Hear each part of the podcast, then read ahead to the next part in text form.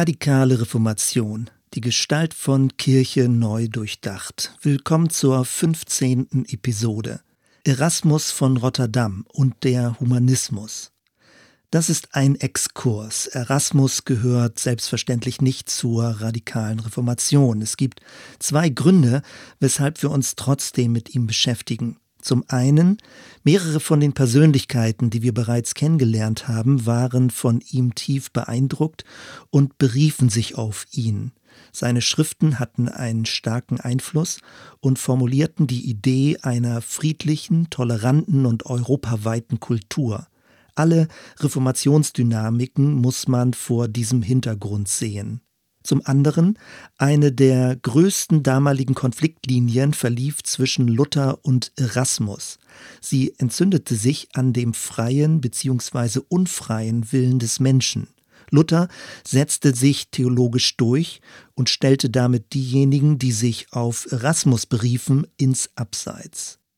Wenn wir uns mit dem Humanismus und im Spezielleren mit der Gestalt des Erasmus beschäftigen, dann lässt sich das nur schwer in eine kurze Form bringen. Erasmus galt als Fürst der Humanisten, als einer der geachtetsten Gelehrten seiner Zeit. Die ergänzende Zusatzbezeichnung von Rotterdam ist ein bisschen irreführend. Dort ist er wohl geboren, aber er war vielfach europaweit auf Reisen. Erasmus gehörte zur obersten Bildungselite, in der quasi als Weltsprache ausschließlich Latein gesprochen wurde. Martin Luther dagegen war am Anfang seiner Erfolgsgeschichte nur ein unbedeutender Mönch aus Sachsen. Der Tumult in Wittenberg wirkte wie ein Provinzkonflikt. Am Ende dieser monumentalen Jahrtausenddramatik jedoch wird sich Luther gegen Erasmus durchsetzen und diesen verstörenden und vernichtenden Ausspruch machen. Zitat, wer den Erasmus zerdrückt, der würget eine Wanze, und diese stinkt noch tot mehr als lebendig. Zitat Ende. Ohne den Zusammenhang und Details zu kennen, kann man spätestens jetzt ahnen, wie verheerend und folgenschwer die Konfliktenergien waren. Zurück zu Erasmus sehen wir uns zunächst einige Stationen seines Lebens an. Er wurde als unehelicher Sohn vermutlich zwischen 1466 und 1469 in Rotterdam geboren. Sein genaues Geburtsjahr ist unbekannt.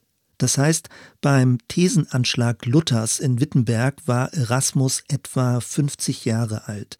Luther war 15 Jahre jünger. Erasmus lernte schon früh Latein, 1492 wurde er zum Priester geweiht. Er studierte in Paris, bei einem längeren Aufenthalt in England kam er mit dem höfischen Leben in Kontakt und war beeindruckt. Später widmete er eine berühmte Schrift seinem Freund Thomas Morus. Ab 1506 bereiste er Italien und wurde in Turin zum Doktor der Theologie promoviert.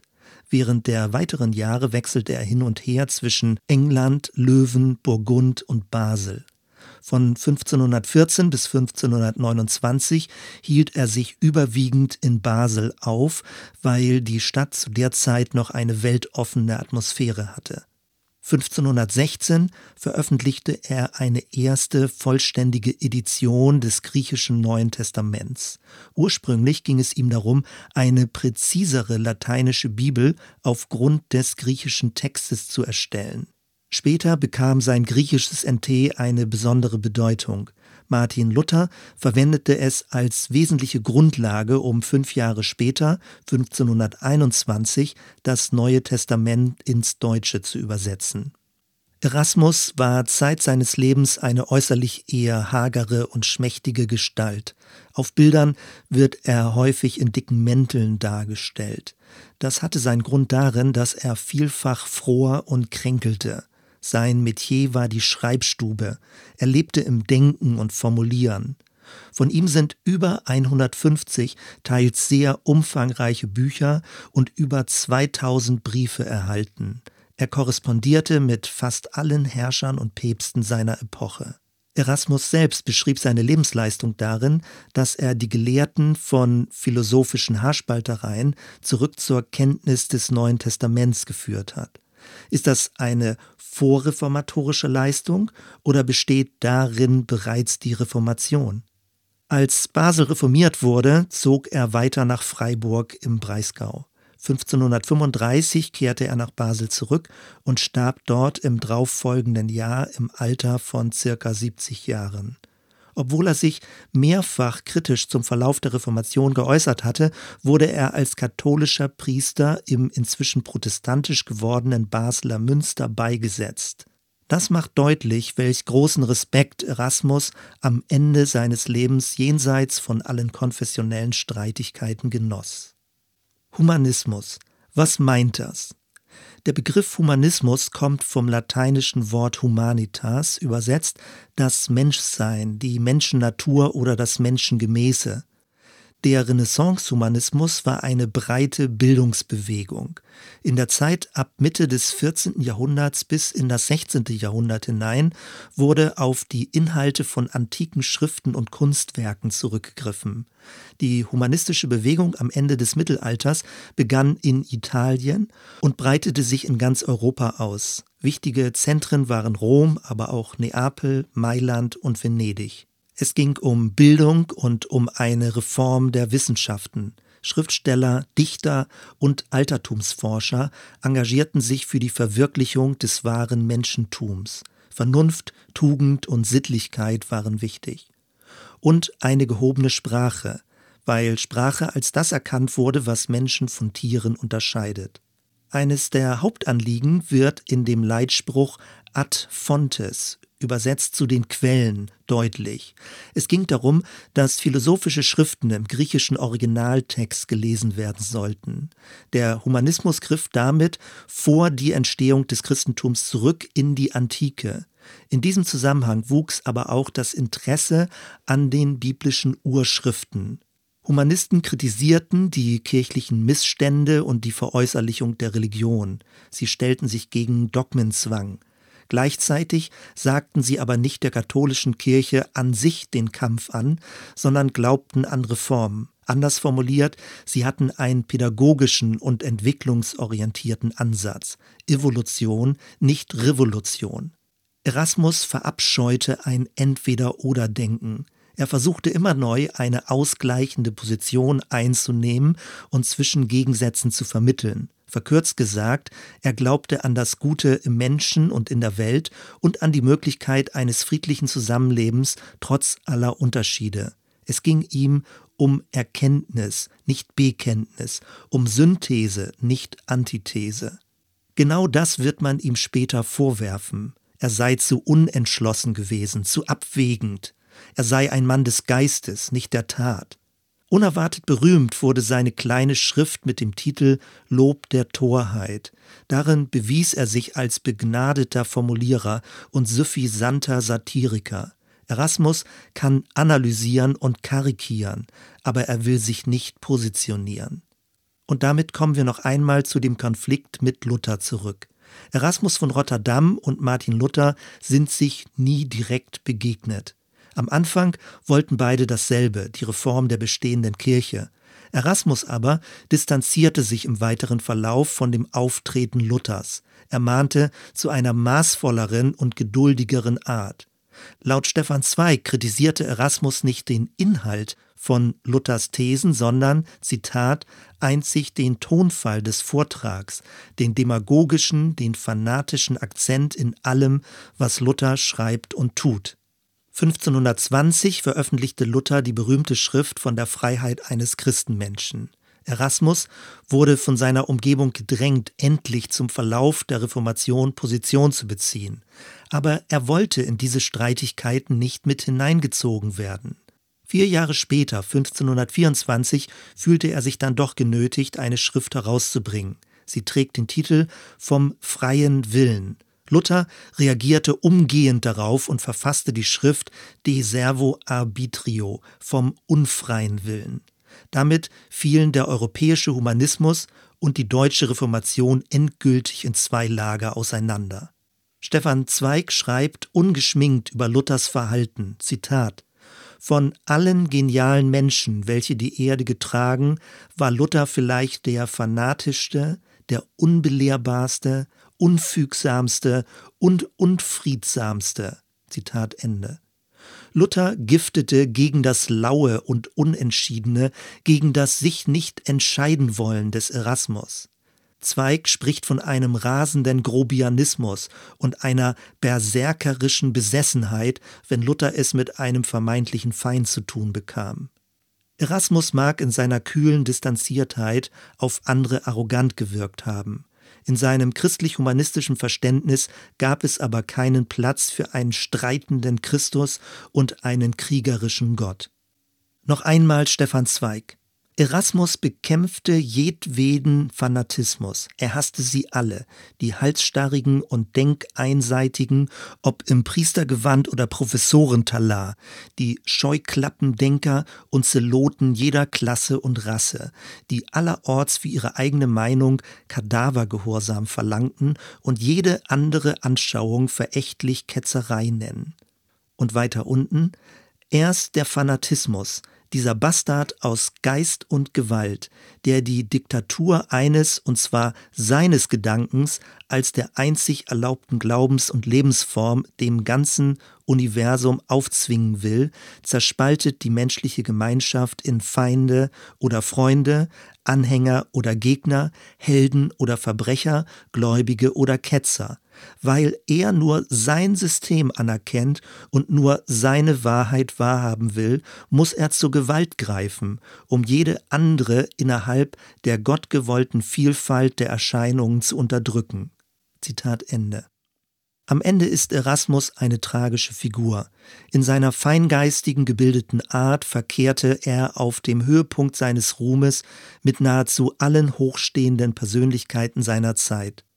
Mit seinen schriftstellerischen Werken legte er die Grundlage für alle weiteren Reformen. Er brach den nationalistischen und kirchlichen Boden auf und gilt als erster Europäer und Wegbereiter der europäischen Aufklärung. Spätere Gelehrte und kreative Köpfe wie Spinoza, Rousseau, Voltaire, Kant, Goethe, Schopenhauer und Nietzsche werden sich auf ihn beziehen. Aber zur damaligen Zeit geriet Erasmus in den verhängnisvollen Strudel der konfessionellen Streitigkeiten. Luther und seine Mitstreiter fingen an, die Kirchenlandschaft umzuwühlen. Jetzt ging es nicht mehr um abwägende Weisheit, sondern um polarisierende Bekenntnisse und entschlossene Taten. Hierbei konnte Erasmus nur verlieren. Er war viel zu vorsichtig. Andere haben es Feigheit genannt. Erasmus sah das Neue zwar voraus, konnte es aber nicht ergreifen. Schlussendlich wurde er in seinem Zögern von Luthers rabiater Art überrollt und verdrängt. Aber das Erbe des Erasmus bleibt, auch wenn es für viele als zu idealistisch erscheinen mag. Es ist die Idee einer aufgeklärten, vernunftsorientierten Zivilisation, die immer mehr lernt, respektvoll, tolerant und friedfertig miteinander zu leben. Seit 1987 erinnert das erfolgreiche Erasmus-Austauschprogramm für Studierende in ganz Europa an die Lebensleistung und an die Ideen des berühmten Erasmus von Rotterdam. Zum Schluss Anregungen und Fragen. Erstens. Bewirkt Bildung eine Besserung des Menschen? Hier treffen wir auf die Kernfrage. Hat der Humanismus ein zu gutes Bild vom Menschen? Die reformatorische Theologie betonte die Grundverdorbenheit des menschlichen Wesens und die daraus folgende vollständige Abhängigkeit von der Gnade Gottes. Martin Luther berief sich dabei auf den Römerbrief des Apostel Paulus. Folgt daraus dann aber, dass nichts an einem Menschen gut ist, ist jegliche Erziehung nur eine Art von vorübergehender Bändigung der inneren Wolfsnatur, ist Bildung und die Hoffnung auf ein mündigeres Menschsein nur Augenwischerei? War es aber nicht gerade Gott, der den Menschen mit Vernunft begabt hat, die dieser zur Gestaltung der Welt einsetzen soll? An dieser Konfliktlinie haben sich Theologen jahrhundertelang abgearbeitet. Verkürzt formuliert, die katholische Position und der Renaissance-Humanismus war trotz aller Kritik in der katholischen Kirche beheimatet. Die katholische Position versuchte die Vernunftsbegabung des Menschen mit dem Glauben an Gott zu versöhnen.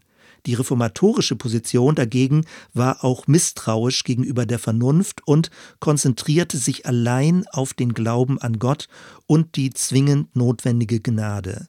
Humanistische Positionen galten demnach als unerlaubte Überhöhung des Menschen und als eine unbiblische Anmaßung gegenüber Gott. Zweitens. Eng verknüpft mit der Bildungsthematik ist die Frage nach dem freien Willen. Wie frei ist der Wille des Menschen? Kann er sich eigenständig für Gut und Böse entscheiden oder braucht er auch dazu schon die Gnade Gottes? Ist die freie Entscheidung ein Überrest aus der Ebenbildlichkeit Gottes oder ist der Wille ebenso wie die Vernunft restlos durch Sünde verdorben? Die Frage nach der Freiheit des Willens zieht sich durch die ganze Kirchengeschichte.